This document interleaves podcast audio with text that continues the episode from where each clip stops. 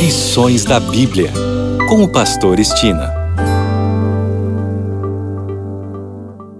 Olá, aqui é o Pastor Estina no seu programa Lições da Bíblia. Neste trimestre de janeiro a março, estamos estudando o tema Administradores Fiéis, à espera do Mestre. O assunto da semana é Ajuntem tesouros no céu. E o tópico para hoje, Moisés no Egito. Vou iniciar o tópico de hoje com Hebreus 11, 24 a 27.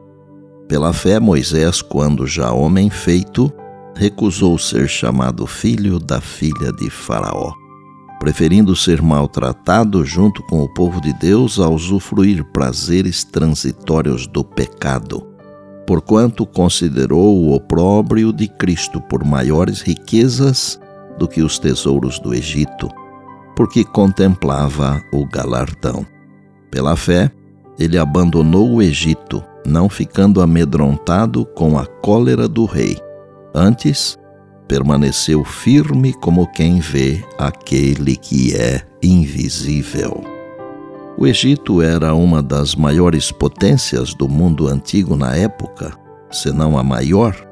O rio Nilo criou terras tão férteis que o Egito, cheio de culturas, era uma nação rica e poderosa. E o próprio Moisés estaria no topo desse reino. É difícil imaginar como a atração do mundo e de todos os seus tesouros deve ter sido para ele em seus primeiros anos. Ele deve ter achado tentadores os prazeres, as riquezas, a adoração. Sem dúvida, Moisés poderia facilmente ter justificado ficar no Egito em vez de se unir a um grupo de escravos desprezados. Moisés foi mantido vivo na providência de Deus, que atuou por meio de uma mãe empreendedora e de uma irmã carinhosa.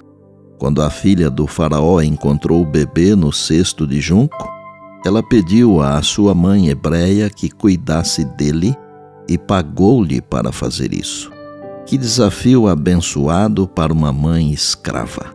Joquebede teve 12 anos para ensinar seu filho a orar, confiar em Deus e honrá-lo e moldar seu caráter para uma vida de serviço.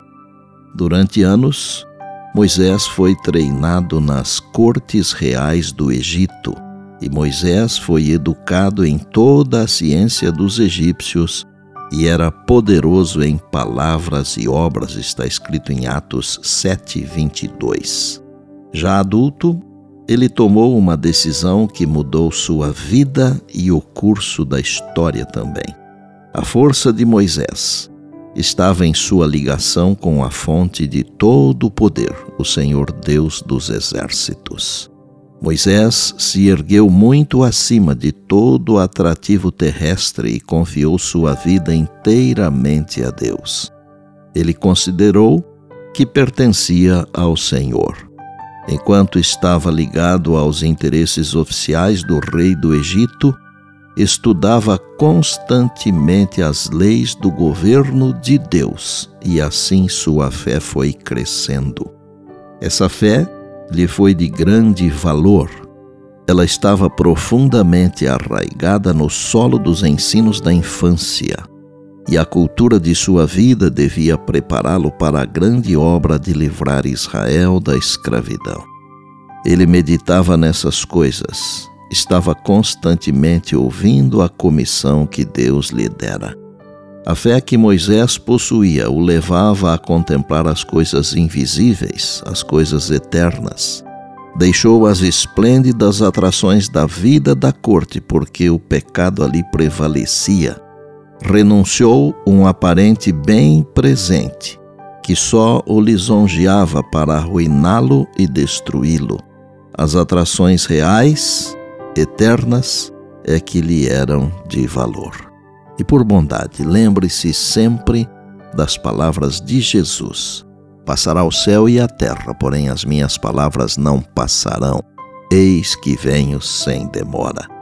Bem, amanhã tem mais, se Deus assim nos permitir.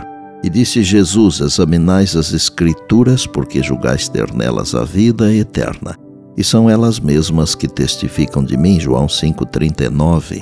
Eu sou o Pastor Estina e este é o seu programa Lições da Bíblia diariamente com você, pela graça e misericórdia de Deus.